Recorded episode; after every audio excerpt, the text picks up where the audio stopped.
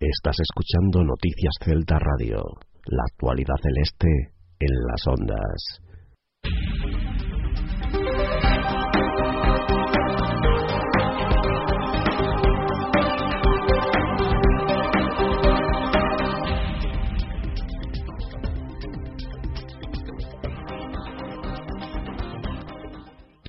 Tal? Muy buenas tardes, amigos, amigas de Noticias Celta Radio de Actualidad Celta y bienvenidos a una nueva edición en ese 4 de marzo del 2011 a las 6 y 1, a las 5 y 1 en la Comunidad Canaria para llevarte hasta las 7 de la tarde toda la información del conjunto del Tiño, una información que pasa por eh, la resaca del partido de ayer de esa derrota después de 14 jornadas frente al Huesca por un gol a dos en un partido malo en líneas generales pero que desde luego el Celta tuvo opciones y muchas para por lo menos arrancar un punto en la visita de un Huesca que desde luego jugó su partido, puso toda la carne en el asador, con alguna patadita más, bien es cierto, pero al final eh, supo ser práctico y supo hacer daño cuando había que hacerlo para llevarse los tres puntos de un feudo que era inexpugnable desde la primera jornada de liga, desde allá por agosto cuando el Barcelona de los hombres de Luis Enrique conseguían llevarse de aquí los tres puntos.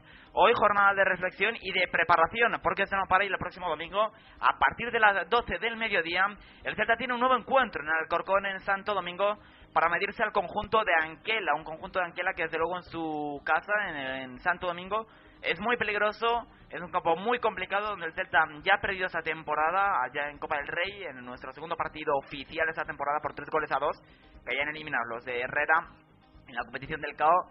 Partido yo creo que bastante diferente, pero aún así complicado. No estará solo el Celta, se desplazará más de un millar de aficionados celestes, después os lo contaremos.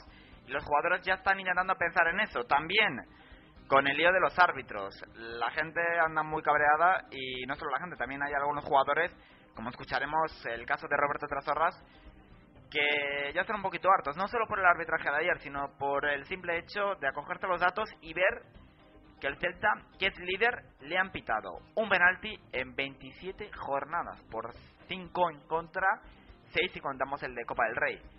Pero lo que ya digo, un penalti a favor en lo que va de liga. Desde luego clama bastante al cielo. Hablaremos de todo eso, escucharemos a Trasorra, a Paco Herrera, de Lucas y al Falcón en rueda de prensa.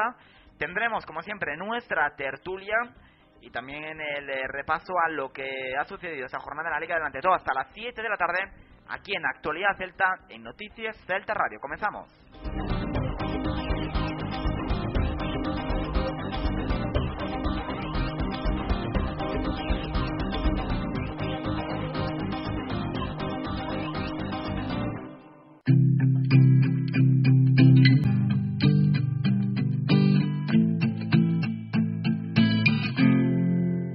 Tira una cuerda quiero subir a tu pelo si tú me dejas.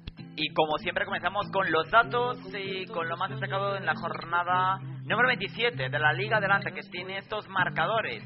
Elche 1, Numancia 0, Barcelona B 4, Córdoba 1, Cartagena 1, Tenerife 0, Salamanca 1, Villarreal B 0, eh, Girona 2, eh, Granada 0, Jerez 1, Nastic de Tarragona 2, Rayo Vallecano 1, Alcorcón 0, Albacete 1, Valladolid 1, Las Palmas 1, Recreativo de Huelva 1, Celta 1, Huesca 2 y Ponferradina 1, perdón, Betis 1. La clasificación sigue liderando la Celta con 54 puntos, ahora solo con uno de ventaja sobre el Rayo, que segundo tiene 53. Y tercero es el Betis en playoff ya con 50 puntos, 6 eh, más perdón que el Granada que es cuarto con 44, 42 tiene el Girona que es quinto. Y sexto es el eh, Barcelona B con 41 puntos empatado ah, empatado con el Cartagena que también tiene 41 puntos, los mismos que el Villarreal B que es octavo con 38 puntos. El Jerez, 36 puntos. El Alcorcón, nuestro próximo rival, situado en, la, en el undécimo puesto, con 36 también está el Valladolid, está el Huesca, con 35 el Córdoba, con 33 el Numancia, 29 decimosexto el Recreativo de Huelva, 28 zona ya de azufre y de peligro, Nátic de Tarragona y Salamanca, decimoséptimo y decimoctavo respectivamente, con 28 puntos, 27 Tenerife y Las Palmas, los dos canarios en puestos de descenso, 25 el Albacete Balompié y última, el farolillo rojo de la clasificación, una jornada más, la Ponferradina. La próxima jornada comienza ya el sábado, no hay partido el viernes, pero sí el sábado a las 4 de la tarde por Marca TV, Villarreal B, Rayo Vallecano, a las 6 de la tarde solo hay tres, el Nazi de Tarragona, Cartagena, Granada, Salamanca y Albacete, Elche. El domingo a las 12 Alcorcón, Celta y a las 5 de la tarde todo esto, Córdoba, Numancia, Huesca, Jerez, Recreativo Girona, Betis, Las Palmas y Valladolid, Ponferradina y para lunes a las 7 de la tarde quedará el Tenerife, Barcelona B en cuerpos vestidos. No sobran las prendas, no faltan motivos para estar más cerca de robar las testas de frutos prohibidos. Tírame un beso de esos que pido. Tírame un beso eso que pido. Y mira para atrás y baila conmigo y deja que el viento timbre los caminos de tiempo perdido. De piedras mal puestas. Y sin más dilación vamos ya con el apartado de actualidad que hoy hay mucho, mucho de lo que hablar. Aquí en Noticias Celta Radio, en Actualidad Celta.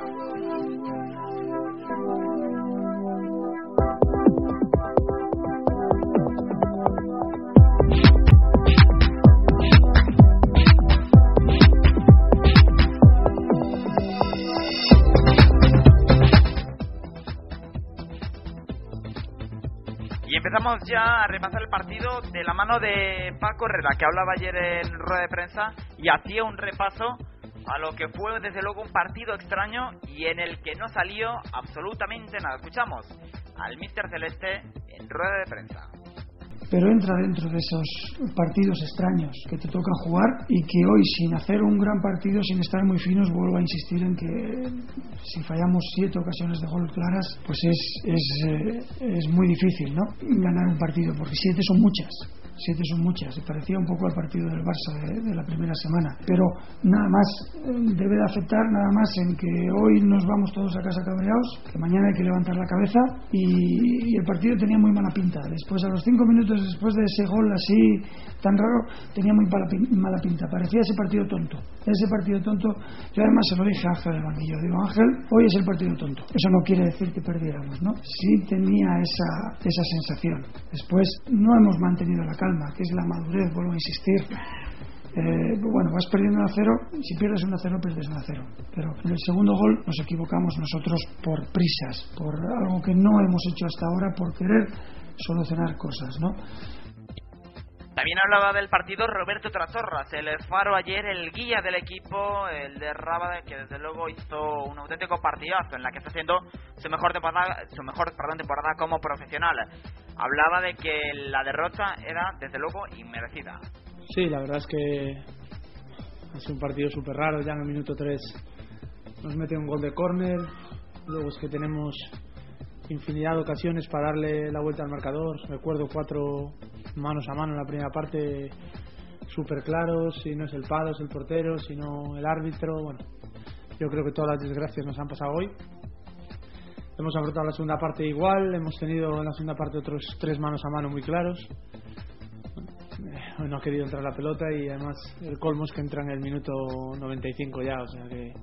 Pero bueno, yo creo que al equipo no se le puede achacar nada. Desde el primer momento quiso ir a por el partido, se le puso muy costa arriba y, en todo caso yo creo que no, no merecimos perder.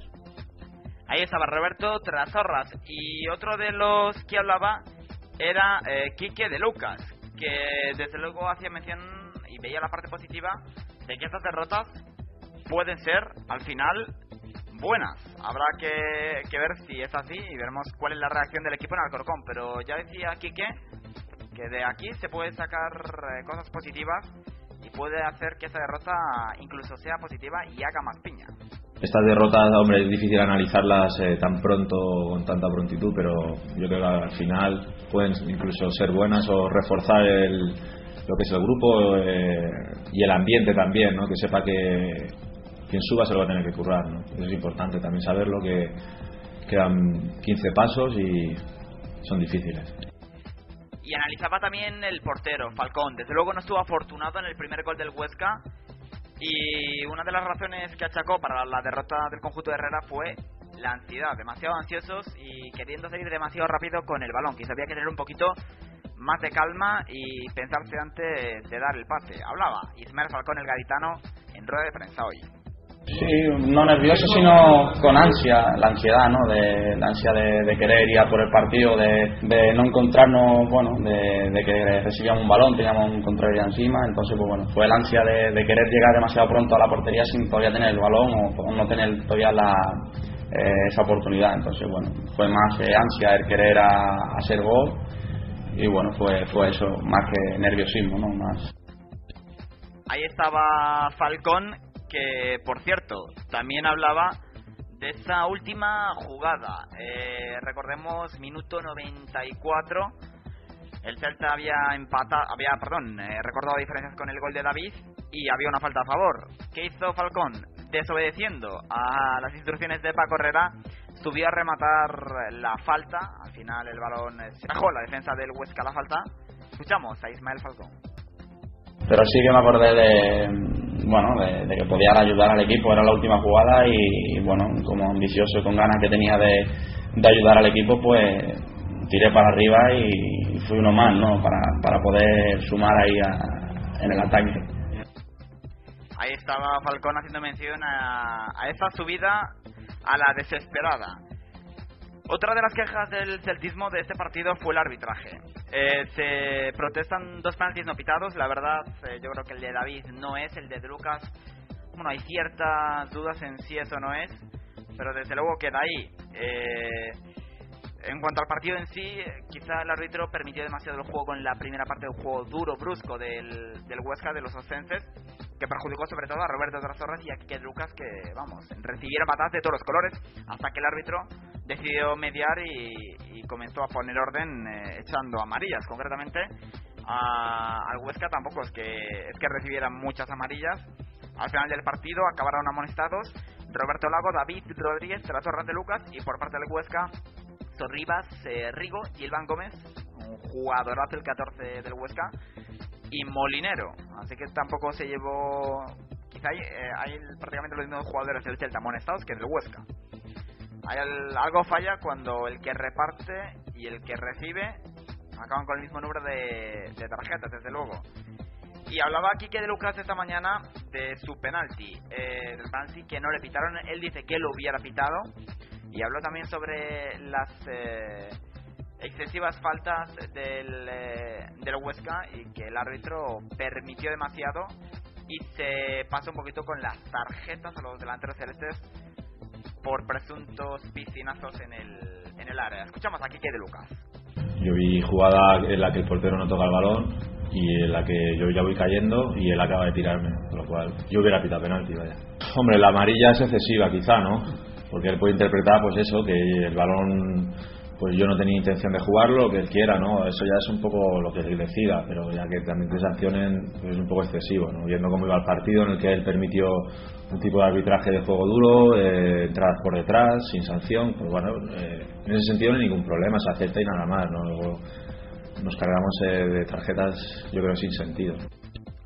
Y no era el único que protestaba también Roberto Trasorrosa ya era la salida del partido hacía mención a que, bueno, que el Celta lleva bastante tiempo sin que le piten un penalti, concretamente desde, desde el partido frente al Tenerife en la primera vuelta no le pitan un penalti, es el único que le han pitado esta temporada, uno a favor, eh, cinco en contra en Liga y seis si contamos el de Copa del Rey frente al Corcón. Y el último en casa, nos tenemos que remontar hasta la temporada pasada, cuando en un partido frente a Las Palmas, bueno, el árbitro señaló el punto de penalti. Pero desde luego no están nada contentos los jugadores vigueses con el trato de los árbitros. Escuchamos a Roberto Trasorra. Es un penalti en toda la liga, o sea que nosotros no pensamos que nos vayan a pitar penalti. Porque al llevar solo penaltis que es súper extraño todo, pero bueno, eh, yo creo que los dos penaltis no sé si son claros, pero son muy muy dudosos, ¿no? Eh, se podrían haber equivocado para nuestro lado si, si es que no lo es, pero es que nunca eso nunca sucede. Y Tarzarraz no fue el único que protestó, también lo hacía Paco Herrera, hablando de que si hay, ahora hay que meter goles o de córner o de falta, porque hay muy, él lo tiene muy claro, que penaltis no nos van a pitar. me da igual, porque el Celta los goles que tiene que hacer los tiene que hacer de gol, de córner, de falta, de jugada, pero el Celta eh, es el único equipo que no tiene penaltis a favor. Me da igual, quiero decir, porque es una, yo parece una norma. Mm, simplemente el, el, segundo, por la inercia del portero, después el gesto de aquí que parece que no es el, correcto, pero por la inercia eh, ya hay que pitarlo. Pero el Celta tiene más mérito que los demás porque tenemos en toda la liga un penalti a favor y 50 dudosos penaltis. Ahí estaba Paco Herrera eh, dando algún que otro palo al eh, trío arbitral. También se refería el Mister Celeste a la expulsión del segundo entrenador, de Ángel Rodríguez, diciendo que él confía en Ángel y Ángel aseguró que no dijo absolutamente nada. Y se quejó Herrera de que parecía que este árbitro un tanto quisquimillis, perdón, eh, un tanto quisquilloso con el tema de las tarjetas y del hecho de que no dejaban a nadie estar fuera del, del área técnica cuando en otros partidos son quizá más permisivos. Hablaba Paco Herrera de esta expulsión del segundo técnico de Ángel Rodríguez en la segunda parte. Pues no he visto nada. Eh, él dice que yo estaba de pie, que, que no ha dicho nada, yo lo creo. Lo que pasa es que hoy ha habido alguna toma de decisión, más de una toma de decisión extraña y estaban, yo creo que un poquito nerviosos con si se levanta uno, se levanta otro y algo que no que no nos han recriminado nunca hoy parece que que todo eran nervios, no podía haber uno levantado. Eh, entonces no sé qué no sé qué ha pasado, pero lo que sí tengo claro es que mm, Ángel no no ha dicho nada como para merecer una expulsión. Ahí estaban las declaraciones de Paco Herrera hablando sobre esa supuesta eh, expulsión, desde luego no merecida. Otra de las consecuencias malas que nos deja el partido fue eh, el hecho de que el Celta eh, no acaba de carburar en los laterales derechos. Decidieron arriesgar con Hugo Mayo y la jugada no salió muy bien. El jugador de Marín se tuvo que retirar al descanso y entrar Ander Murillo, que desde luego solventó la papeleta más que bien. Así que hablaba Paco Herrera sobre ese dolor de cabeza que tienen con los laterales en eh, Alcorcón seguro que jugara Murillo y que lo de este partido era bueno para mantener a Murillo por si pasaba algo con Hugo Mayo pero desde luego alaba al mister el trabajo justo pero mm, bueno para la situación en la que estaba del lateral de Marín de Hugo Mayo Sí, no acaba de estar, ya nos preocupaba. Es una situación que estamos padeciendo todo el año. El tema de los laterales va a acabar con nosotros. Eh, Hugo no estaba al 100%, pero sabéis que teníamos mucho miedo en que jugara Ander otros 90 minutos cuando sabemos que tiene que volver a jugar el próximo domingo, ¿no? Y Hugo estaba confiado, pero mm, no estaba fino, no estaba redondo, es normal, no se le puede achacar a él, bastante mérito tiene con haber dicho que él quería jugar y que estaba ahí, eh, por lo tanto no se puede achacar nada a Hugo y, sí que no hemos tenido una buena tarde. Bueno, pues ahora ya toca pensar en el próximo partido frente al Alcorcón el domingo a las 12 del mediodía. Un partido, desde luego, para que el Delta no va a estar solo, ya que más de un millar de aficionados se van a acercar hasta el pueblo madrileño. La inscripción para el viaje con la Federación de Peñas se cerró ayer y bueno, se han despachado más de 800 entradas, aunque algunas peñas como Comando Celta y Centolos han organizado sus propios desplazamientos. Eh, los organizadores de este movimiento masivo de celtistas del campo de Santo Domingo calculan que, bueno, también serán muchos los hinchas que residen en Madrid y que querrán presenciar en directo el encuentro. Así que en total el número se les va por encima del millar de personas que apoyarán a los Sepa Correra ante el Alcorcón este domingo. Este viaje concretamente ha sido elegido por la Federación de Peñas como ese viaje anual en que facilitan el apoyo al equipo desde tanto el Consejo como desde el club. Se está pensando en el partido del eh, Salamanca, allí en la ciudad eh, del, de Castilla y León, pero el problema es que es a mitad de semana y el partido de Ponferrada, que también quedaba cerca, pues bueno, eh, llegó demasiado pronto en el, en el calendario. Así que va a haber mucha, mucha gente en el partido del próximo domingo frente al Alcorcón. Llegamos a las 6 y 23, a las 5 y 23 en la Comunidad Canaria. Tiempo para el análisis y para la tertulia. Antes hacemos una pausa y continuamos aquí en directo en Actualidad Delta en Noticias Delta Radio.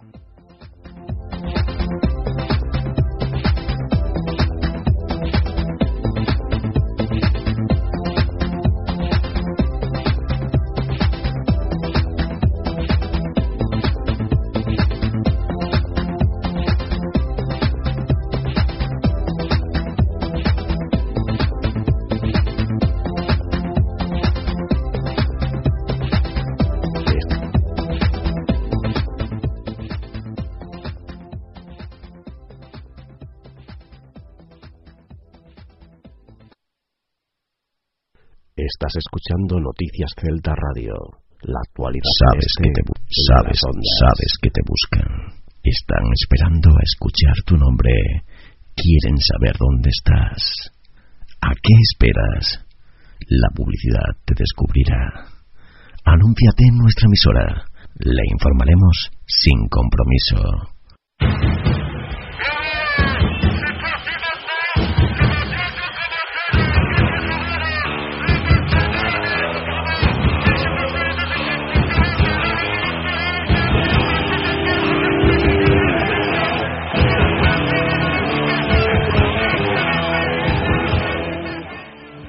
Estás escuchando Noticias Celta Radio.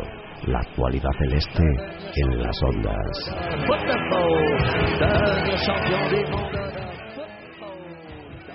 Continuamos aquí en Actualidad Celta, en Noticias Celta Radio y tiempo ya para el análisis de lo que fue la derrota de ayer por un gol a dos frente al Huesca y también para ver cómo están los ánimos de cara a ese partido importante el próximo domingo a las 12 del mediodía en Santo Domingo frente al Alcorcón. Saludamos ya a Marcos López, iba a decir eh, del Factor del Celta, pero no, esta semana cambió oh, a una página web, a moiceleste.com.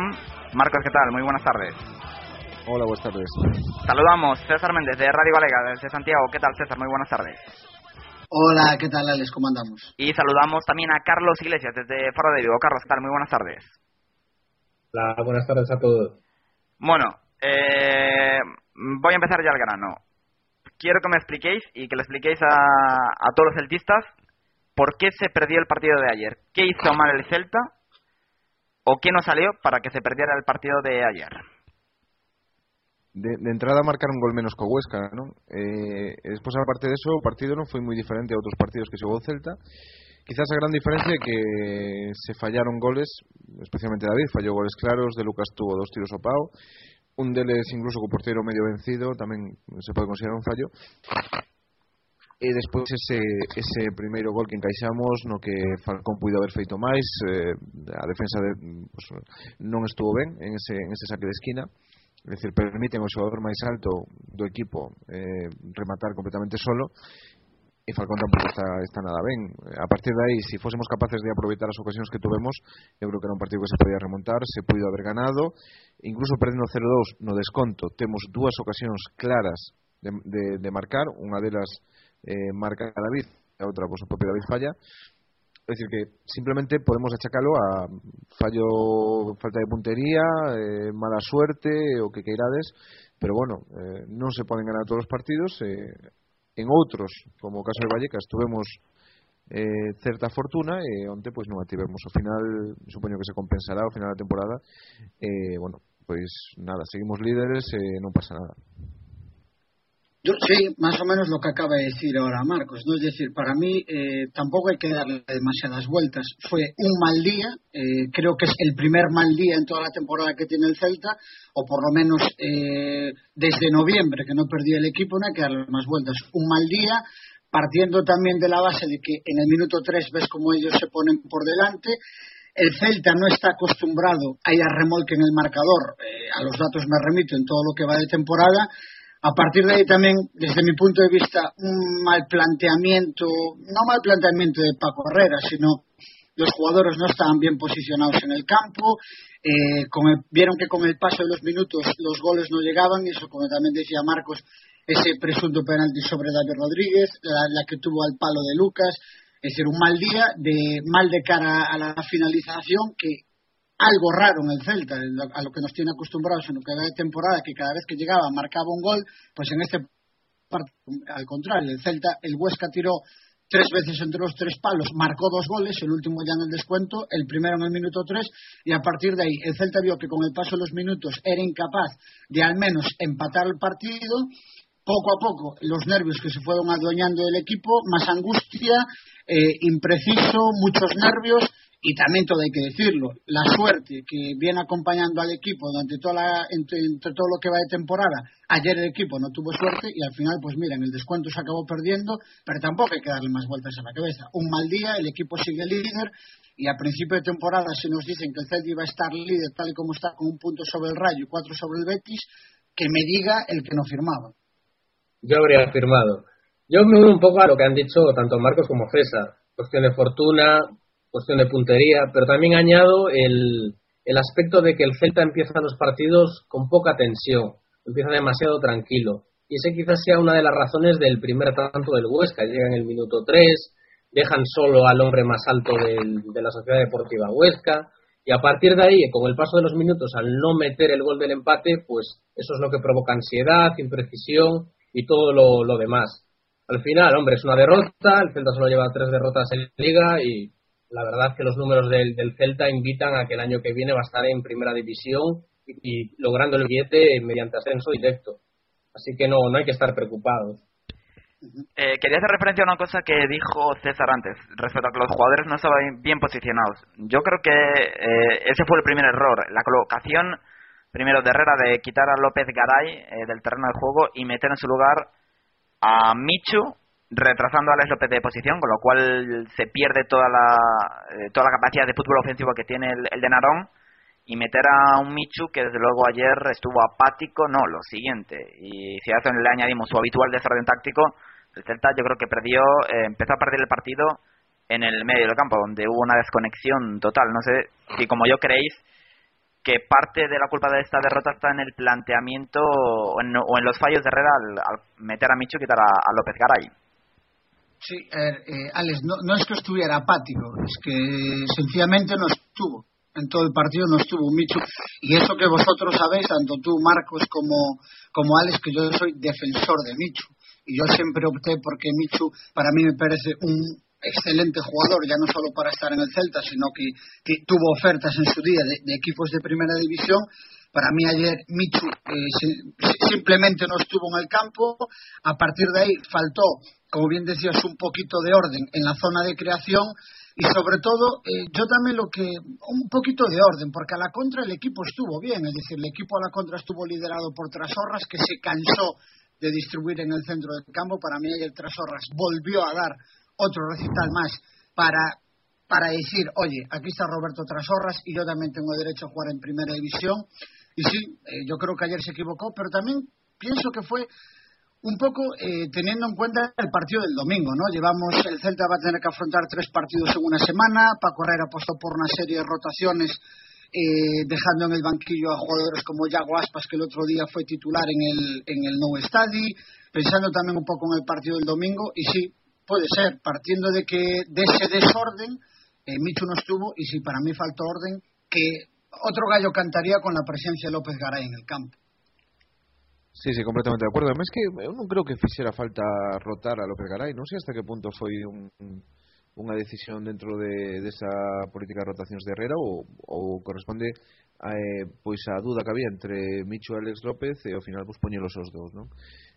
Sí que López Garay é un xogador que cando está no campo se nota moi pouco, pero cando falta se nota moito máis, se nota bastante que falta. E onte Micho non tuvo o seu día, Eh, con respecto a que comentas de Trasorras, eh, desde luego se eu son Trasorras estaría moi enfadado con David, incluso con De Lucas, porque os pases que deu onte, que ao final ningún deles fora gol, eh, me parece me parece hasta, como diría aquí, que Flores grosero, ¿no? Es decir, eh, deulle un pase a, De Lucas, especialmente o, o primeiro que tirou Pau De Lucas, que un pase espectacular de, de Trasorras, eh, bueno, pues ao final parece que o partido de Trasorras non foi tan bon porque ao final pues, non, non, non pasou a estadística con, con ninguna asistencia pero para min onte estuvo a un nivel tras horas impresionante o sea, cando el collía o balón o xogo do Celta cambiaba por completo Sí, la verdad que el partido de Trasorras fue, fue impresionante. Sí, eh, perdón, Marcos. Sí, no, continúa, continúa, Carlos. Pues eso, que el partido de, de Trasorras fue, fue impresionante, fue toda una lección de fútbol y eso que estuvo bastante castigado por, la defensa azulgrana. Pero sí estoy con vosotros en el que al final el cambio táctico pues, pues no salió bien. También e, era previsible que, que lo hiciera, ¿no? Porque el domingo sí que necesitamos un medio campo fuerte, muy físico, porque el Alcorcón es uno de los equipos más guerrilleros de la categoría, por no decir el que más. Eh, Alex López, sí, retrasar a Alex López al puesto de, de, de López Garay pues, no fue la mejor decisión, porque tapando otras zorras dejas al equipo bastante huérfano en lo que es la creación. Y luego, pues hombre, Michu no tuvo su, su, día, apático, un poco como siempre pero a lo mejor buscaba esa llegada desde segunda línea que tiene el asturiano y que tantas alegrías nos, nos ha dado en las últimas semanas, sobre todo en el partido del Tenerife. Ya te digo, es un tropiezo en el camino, no hay que estar preocupados.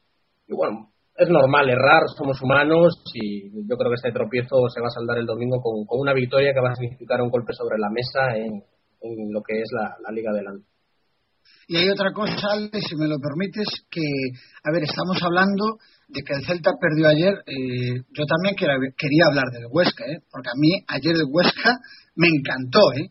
Independientemente de que tuviera esa suerte de ponerse por delante en el marcador en el minuto 3, a partir de ahí, eh, atrás en defensa estuvieron extraordinarios, todos bien juntitos, incluso un equipo que quería salir con la pelota jugada desde atrás y mira, no hay más que ver la acción del segundo, del, del, del segundo gol en el descuento. Dos tíos abiertos para desbordar, otros dos juntitos por dentro. Eh, es que a mí el Huesca ayer me encantó. A lo mejor estamos hablando de que el Celta tuvo un mal día, pero tampoco hay que, que sacarle méritos al Huesca. ¿eh? Son muy organizados. En el partido de, de ida, si recordades, no partido de Huesca, el Huesca foi moito mellor que o Celta. Aquel día fomos nós os que tuvimos a suerte. Pues el partido del, del Huesca prácticamente fue perfecto. Es cierto que tuvieron la suerte del gol o pues, la ventaja esa de, de, ir por delante en el marcador. Pero el Huesca, a pesar de las bajas, que eran numerosas y bastante importantes o muy importantes, realizó un excelente partido. Hay que recordar que la defensa del Huesca es la segunda menos goleada después de la del Celta. Eso es un dato ya que, que demuestra que lo que ocurrió en Balaídos no, no fue una casualidad. Oye, y además, si hablamos del partido que hizo, que hizo tra, Trasorras, que fue para sacarlo a hombros de Balaídos, tiene tela también el partido que hizo Luis Elguer, ¿eh? el que tuvo retuvo, se nota. ¿eh? Desde luego. Eh, yo, respecto a lo que decías del, del juego del Huesca, yo creo que hizo hizo su, su partido, supo aguantar muy bien las, las acometidas del Celta en la primera parte yo creo un poco más rulleros de más, se cosieron a trazorras ya de Lucas a patadas hasta que el árbitro empezó a, a sacar amarillas. Y lo que no me gustó del, del Huesca fue la actitud que tuvo Onésimo. Eh, no sé si lo puedes ver en el, en el banquillo. Desde su actitud prepotente y chulesca con la grada, porque desde luego fue una actitud muy chulesca, le estuvo comiendo la oreja al cuarto árbitro, como, como Mourinho igual. desde el minuto 5 le estuvo comiendo la, la, oreja al cuarto árbitro el, y el árbitro principal ni se dirigió para decir por lo menos que se calmara o que, o que se sentara en el, en el banquillo. Pero bueno. Ah, pero era, era Onésimo el que estaba en el banquillo. Yo pensé que Onésimo se había comido Onésimo. Madre mía. no, sí. Sí que choquilo, sí, sí, es cierto. Madre mía, Onésimo. Después, eh, a mí, no sé, es un tío que, oye, como entrenador tampoco tuvo demasiada suerte, porque cuando estuvo en el Valladolid, mira lo que duró en el Valladolid. Pero oye, mira, en Huesca está haciendo las cosas bien. Pero bueno, a mí Onésimo verlo en el, verlo en el banquillo como que me da un poco de grima, ¿no? Yo recuerdo aquel jugador del Rayo Vallecano que hacía bicicletas hasta el banderín y ahora verlo como entrenador, no sé, me da como un poquillo de grima, ¿no? cosas de la vida. Le comió la oreja al cuarto árbitro, se nota que ya lleva comidas varias orejas que, que se le nota, ¿no? En la curva de la felicidad. La verdad que sí. Pero bueno, como futbolista también era así, era muy de protestar. ¿eh? Sí, sí, era, era, era cabroncete, sí, sí que era. Y era pillo, pillo. En, en rueda de prensa dijo ayer que le preguntaron por la acción del penalti de, de De Lucas y él dijo que él eh, conocía perfectamente esas acciones, que él las hacía mucho y que él sabía perfectamente que De Lucas que se había tirado, que ni inercia que decía Herrera ni nada, que Herrera se... Perdón, que De Lucas se, se había tirado, que él conocía muy bien esas acciones. No, Ah, eh, por eh, cierto, y ahora que hablas de penalti, Alex, eh, eh, ahora que hablas del penalti, eh, yo vi el partido por, por Canal Plus Liga y todavía estoy esperando la repetición del posible que- penalti que haya David Rodríguez. Eh, pregunto, eh, porque no lo vi. A mí en directo me pareció penalti, pero no lo vi. ¿Vosotros me podéis decir si fue penalti, no fue penalti? A mí en el campo no me lo pareció. non foi penalti ningún dos dous. Eu gravei o partido o de o de, de Lucas na, na retransmisión de Canal Plus Liga. Eh, non se ve, o sea, non se sabe se é penalti ou non, porque a realización de Mediapro como sempre é lamentable. Entonces sempre eh, se cruza un xogador do Huesca e todas eh, imaxes que poñen así, pero desde onde estábamos nós, que estábamos en gol xusto ao lado de tribuna, eh, vamos, fixo a, a piscina, pero vamos, clarísimamente, vamos, eh, tiña estas gafas de estas gafas de buceador. A mí me pasó como César, no me esperando la repetición. Sí, a- pues a mí me pasó como, como a César, estaba esperando la repetición porque lo vi por Canal Plus y, y nada, y vi piezas informativas en, en otros medios y tampoco señalan las dos las dos jugadas polémicas, ¿no? Hombre, yo Na, na retransmisión de Canal Plus Liga sí deron a repetición, eh? sí, Pero la de David, pues la no la vi, ¿eh? sí. No A la de vi. David, a de David deron, eh? Sí, sí. Sí, porque eu despois, la- cando cheguei a casa, puxen o, o CD para, bueno, pues para ver esas xogadas. A de David, porque a de Lucas a tiña clara, pero a de David non. Eh, si toca balón Andrés, eh, deron como unha ou dúas repeticións. Non moito, pero bueno. Sí, ahora, ahora que hablamos de árbitros, vaya, eh, también las cosas como son, ¿eh? Atraco a mano armada al Betis en Ponferrada, ¿eh? Pero de, de juzgado de guardia, ¿eh? Atraco, sí. Yo eh, voy a poner después las declaraciones de, de Pepe Mel que hizo, que hizo ayer a, a la rueda de, de prensa. Yo entiendo que pueda estar cabreado por la actuación arbitral de ayer, que fue lamentable. Pero de ahí a decir que los tienen que tratar como un club grande, que parece que le Betis que no es nadie, que hoy Gordillo va a ir a la Real Federación Española a darle un aviso a Sánchez Arminio sobre el arbitraje, que basta ya. Bueno, yo, yo y, y te juro que mm, lo- las cosas que se me pasaron por la cabeza eh, fueron de, de todo menos, menos buenas. Claro, pero eso que tiña que facer o Celta cando cando nos tratan como porque a non sí que non nos tratan como equipo grande o Betis normal están acostumbrados a que os árbitros sempre tiren para eles e cando un día non tiran protestan e a partir de ahora pues seguramente os tratarán con máis cariño a Betis Y, y, y a, a raíz de lo que dices, Marcos, sí, sí, pero es que tienes toda la razón del mundo. ¿eh? Lo del Betis, vamos a ver, que es un equipo grande, eh, yo no dudo de su historia, de que es un equipo que tiene que estar en primera división, pero como lo tiene que estar el Celta y como lo tiene que estar en el Rayo Vallecano. ¿Qué pasa? Que este año se le están más dando bola al Betis por, por lo que dicen que le plantó cara al Barça y demás. Pero vamos a ver, también hay que ser un poquito sinceros. ¿Qué le plantó cara al Barça si llevó cinco? ¿Sabes? Es que también hay que ser un poquito. ¿Qué pasa? Pero esto, todo esto juega a favor del Celta. Es decir, hay que ser, hay que ser claros también. Más a huevo el Celta este año no lo tiene. El, el, el Betis, desde, desde que fue la eliminatoria contra el Barça, se le espera, todavía se le espera. Y el Rayo, la situación extradeportiva que tiene, eh, ojalá que le pase factura. Es decir, que el Celta este año más a huevos que no lo puede tener. No, no, eh, foi unha pena onte se hubiésemos ganado como nos poñíamos eh?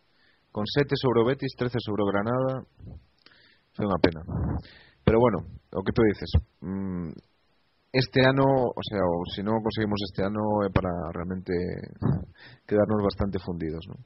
Pois o Rayo vai pasar factura seguro. Mm, bueno, xa lle pasou de feito outro día, non é normal perder co Huesca 4-1. Mm, vai no, vai no acusar e, e o Betis xa estamos vendo que non está sendo o Betis que o Betis que antes. ¿no? E yo tamén... E, el plan... Rayo... Dice, No, no, decía un apunte que eh, yo vi el partido del, del Rayo Alcorcón, que también lo echaron en, en- lo echaron en la gallega el, el, jue- el miércoles y pues, el Rayo pidiendo la hora, muy pero que muy mal, ¿eh? Sí, sí, totalmente, ante un Alcorcón que fora da casa perde moito ¿no? Sí, sí. Yo lo que tengo muy claro es que nos estamos, digamos, quejando de esta derrota porque nos podemos poner a X puntos de Granada, a 13 el Granada, a 7 el Betis. Yo tengo muy claro que mm, en lo que nos queda de liga, todos los de arriba van a fallar y más de lo que nos pensamos. Es decir, es decir ahora el Celta tiene un calendario eh, bastante complicado. La próxima salida es, Alcor es Alcorcón, la siguiente es Granada. Granada en su estadio es eh, inexpugnable totalmente. Y, y, tenemos que visitar todavía también el Viento Villamarín, es decir, eh, el Celta y el Rayo también va a perder muchos puntos, el Betis va a perder muchos puntos, con lo cual yo creo que a partir de ahora es... Mm, eh, los, los, estadios más complicados de asaltar en, en la segunda división. Y luego en casa pues hay que recibir a Rayo, hay que recibir a Girona, hay que recibir a Cartagena, hay que recibir a Serez. Yo, de todas formas, a pesar de la importancia que tienen estas salidas, el Celta se juega la liga en, en Balaído la, llave del ascenso está en Balaído, en mi opinión. Y luego ya, ya termino. Em, eh, eh, ya, termino eso, que, no sé, o sea, el Celta lo tiene todo a favor, tiene el mejor entorno, la afición está totalmente volcada con su equipo. El entorno del Rayo no se lo ha dejado. El Betis está presionado. El Betis tiene que ascender sí o sí. Es más, si me apuras, hasta tiene que ganar la liga adelante. Como, el, como este fin de semana Las Palmas adelante, sea, la, afición verde y blanca la va a liar, vamos, gorda, ¿eh? Entonces yo por eso creo que el Celta, como, como comentabais, lo, lo tiene todo a favor para, para, para estar el año que viene en, en, la, primera división. Alcorcón, Granada y Benito Villavarín. ¿Firmamos seis de nuevo o qué? Yo lo firmo. Sí, yo sí. ¿eh? Yo sí. Sí, incluso si tengo que si tengo que elegir prefiero los, puntos de Granada y de Sevilla que de Alcorcón. Me la acabo de sacar de la boca. Por el gol a veras, la verdad, el gol a veras sí, claro. es importantísimo porque el Celta empató la mayoría de, de, de sus sí, compromisos contra rivales directos. Deixan de, xa deixan de sumar eles, son enfrentamentos nos que incluso incluso eu, se me apurades, hasta firmo cinco. Os tres de Alcorcón é un empate en, en Granada e en Sevilla, ¿no? Pues hasta o firmaría. Eu veixo estes cinco partidos eh, siguientes como unha especie de como a Q3 da Fórmula 1, ¿no? É dicir, aí se vai a decidir mm. as, as posicións de salida, non? E a partir de aí, si, sal, si estás na primeira posición, pois pues, tes moitas posibilidades de ascender. Eh, e se non, pois pues, terás que intentar adelantar, e iso xa é máis complicado.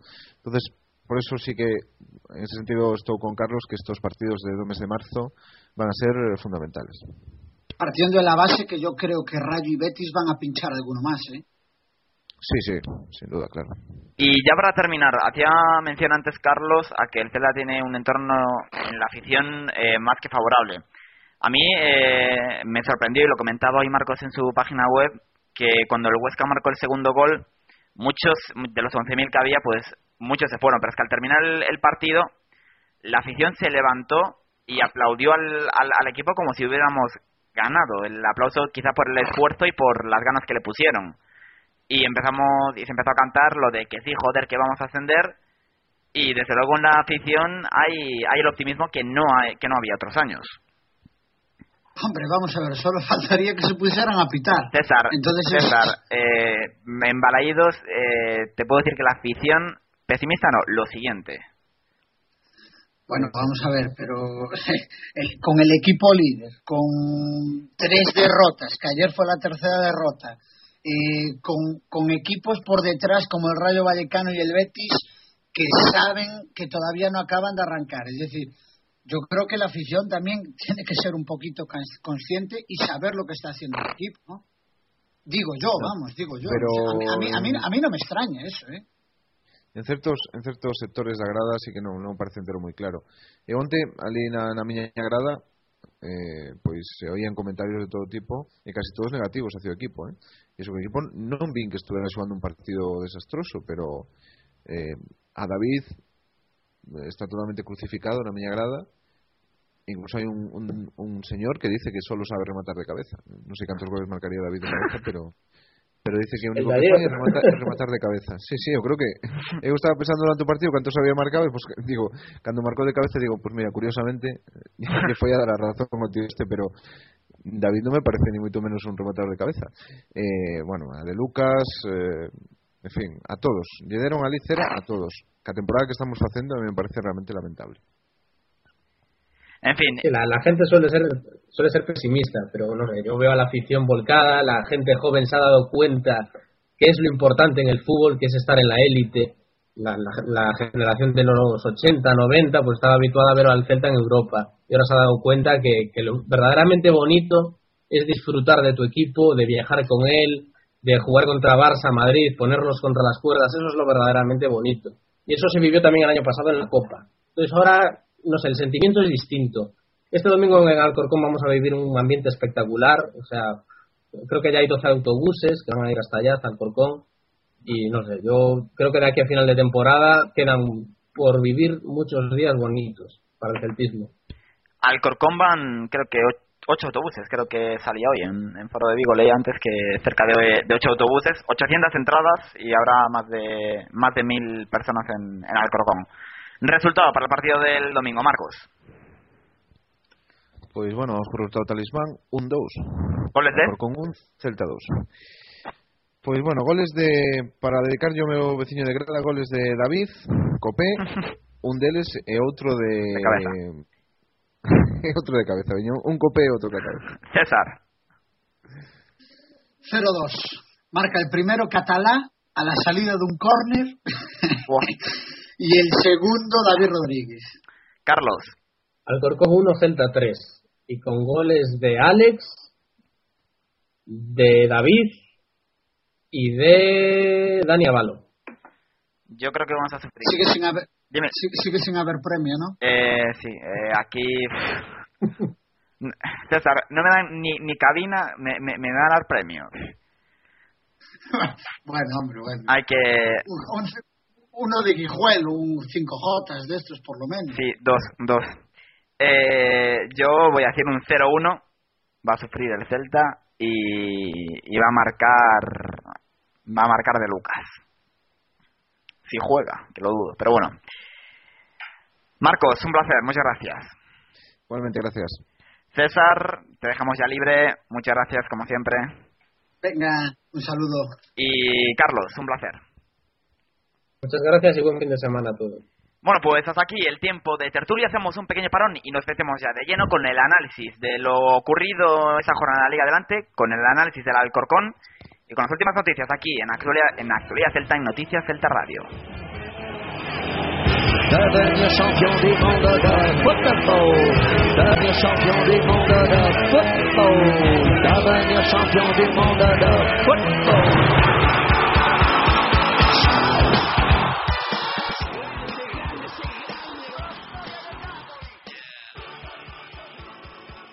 Estás escuchando Noticias Celta Radio, la actualidad celeste en las ondas.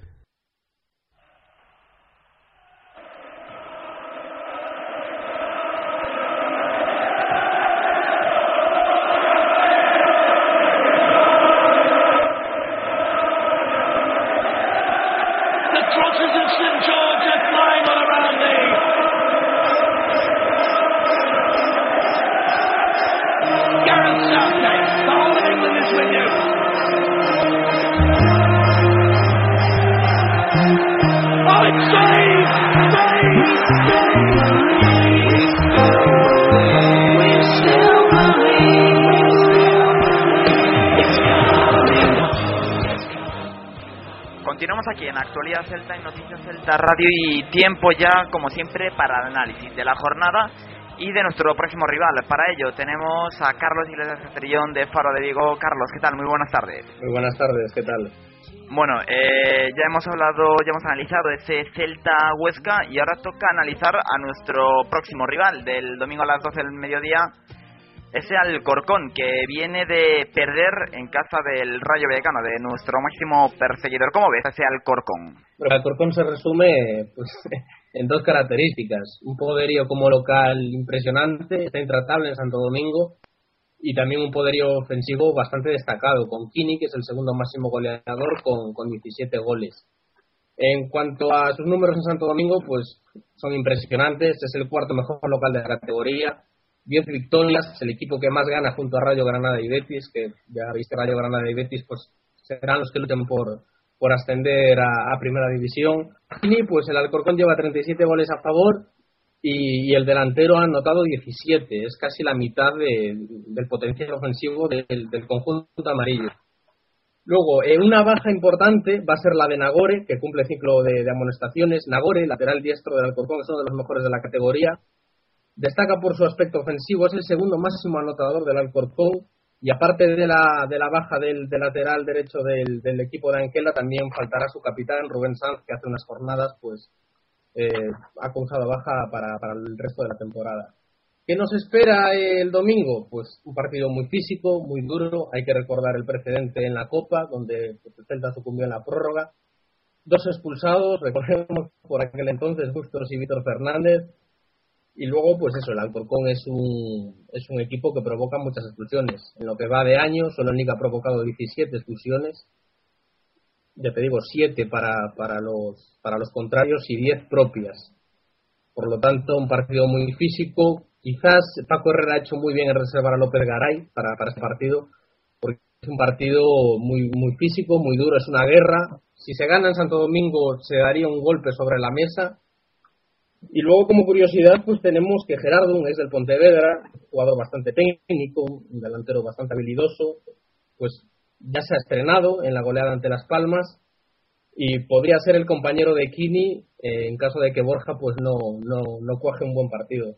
Definitiva, duro partido para, para el Celta, que tras el traspié de, de ayer contra el Huesca, pues tiene, tiene difícil sumar los tres puntos en, en uno de los estadios más duros y más difíciles de, de la categoría. Bueno, eso en cuanto al Alcorcón. ¿Y qué nos puedes comentar de la, de la última jornada en sí? Tenemos ese empate, esa derrota que ya hablamos del Rayo 1-0 frente al Alcorcón.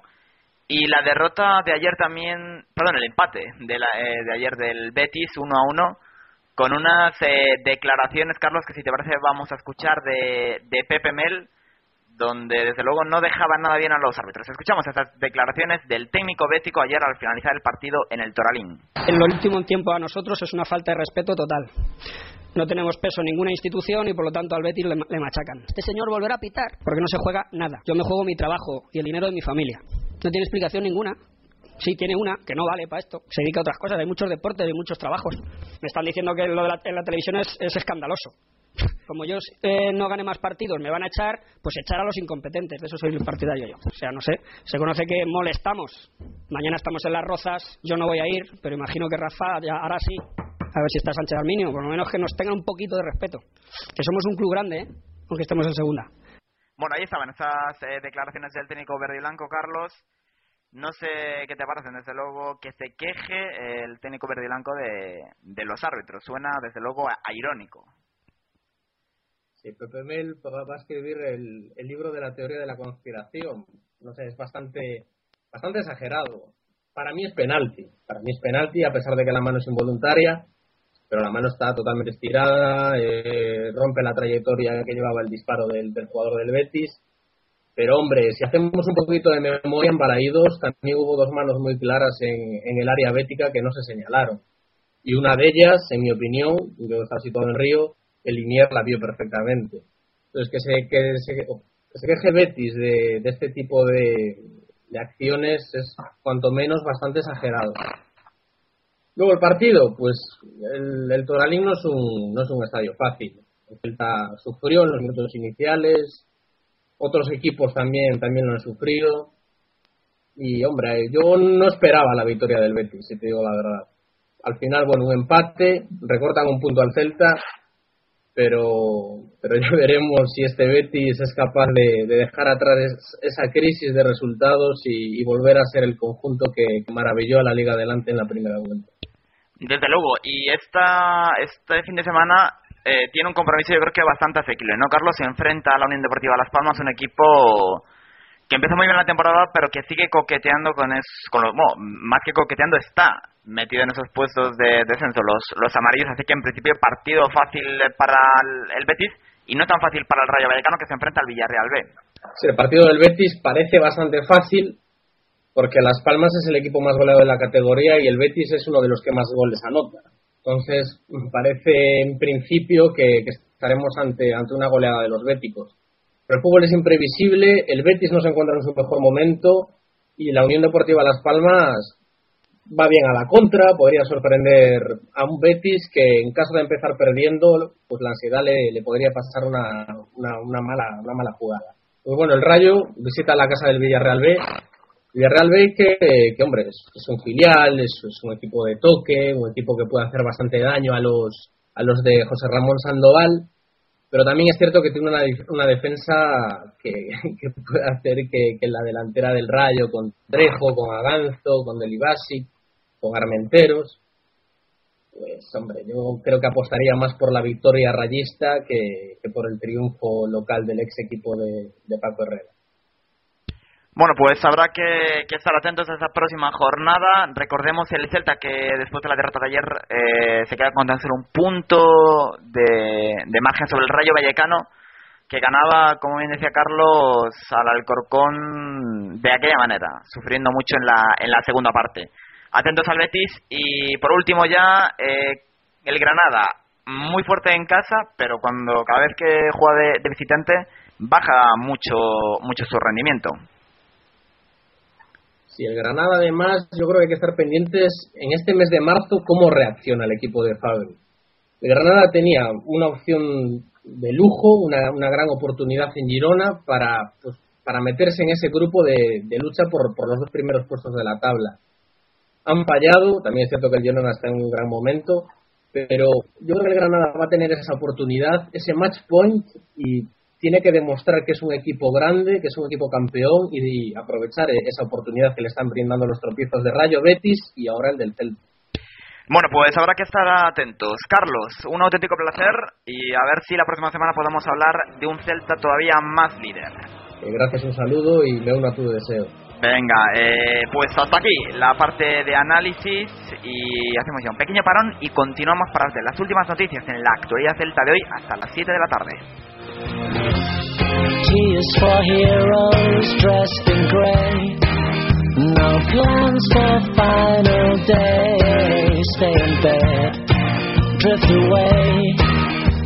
It could have been all songs in the street. It was nearly complete. It was nearly so sweet. And now I'm singing three lines on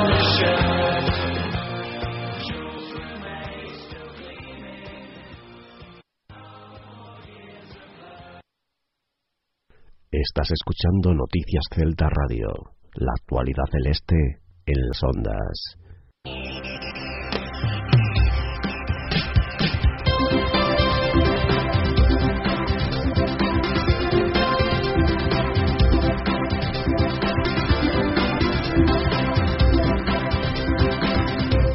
Poner ya el punto y final a la actualidad celta de hoy, recordándote el parte médico del Celta en el que figuran dos jugadores, Hugo Mayo y Joan Tomás, el eh, de Marín, con una pubalgia, es duda para el partido de este domingo en Alcorcón. Por ahora buena evolución, pero habrá que estar atentos a ver si puede estar finalmente o no lateral derecho para el partido de este domingo a las 12 del mediodía frente al Alcorcón. Y por otra parte, Joan Tomás. Esta mañana conocíamos esa lesión muscular en el recto anterior derecho que mantiene la duda de si jugará o no Joan Tomás. Os estamos contando durante estos días, bueno, durante ayer y hoy, que Trasorras no iba a poder jugar frente al Alcorcón. Bueno, pues eh, ha salido ya la, eh, la nota de prensa de la Real Federación Española de Fútbol y al parecer sí que va a poder jugar. Eh, hay un lío ahí con las tarjetas y con las dobles amarillas que provocan una roja sobre si cuentan o no, si el reglamento un poquito un poquito cojo, lo tendremos que revisar, pero ya os digo, en un principio pensamos que no iba a jugar Roberto Trasorras, pero he revisado la nota de prensa que de la Real Federación Española, el de Rábade no figura como, como jugador sancionado para la próxima jornada, así que en principio Paco Herrera podrá contar con él. Y te comento ya para terminar que ayer en el descanso del partido un pequeño homenaje al Ibeco Universidad de Rugby que recientemente logró un histórico ascenso a la División de Honor, un acto que tuvo lugar en el descanso del encuentro, un momento en el que los jugadores y directivos del equipo de rugby eh, salieron al terreno de juego para recibir el reconocimiento de, la afición celeste. También buenas noticias nos llegan desde la cantera, y de quién sino, sino de Denis Suárez, que ha sido eh, bueno, seleccionado con la sub-17, con la selección española sub-17 de nuevo en esta ocasión para participar en entrenamientos oficiales. El jugador, un habitual en las categorías inferiores del combinado nacional, ha sido convocado para los entrenamientos que el equipo español eh, realizará entre los días 7 y 9 del presente mes de marzo en la ciudad del fútbol de las Rozas. Y ya para acabar, como siempre, te comento los horarios de las jornadas de liga que nos esperan. Solo sabemos la del próximo partido del Alcorcón, será aquí en casa, frente al Villarreal B, el sábado 12 de marzo a las 6 de la tarde y en principio, en principio, televisado por la televisión de Galicia por el segundo canal, del canal público gallego. Hasta aquí con esto terminamos en la actualidad celta de hoy. Hemos hecho un repaso a todo lo ocurrido ayer en el partido del Huesca, hemos escuchado a los protagonistas y también hemos analizado con nuestros contertulios eh, tanto al Celta como el próximo partido al Corcón, como el partido frente al Huesca y también con Carlos de Faro de Vigo, lo más destacado en la Liga Adelante. Volvemos la próxima semana en una versión reducida, pero volveremos para contar de ver qué tal nos fue en Alcorcón y para preparar ya el partido del sábado 12 de marzo frente al Villarreal B. Esto ha sido todo. Muchas gracias.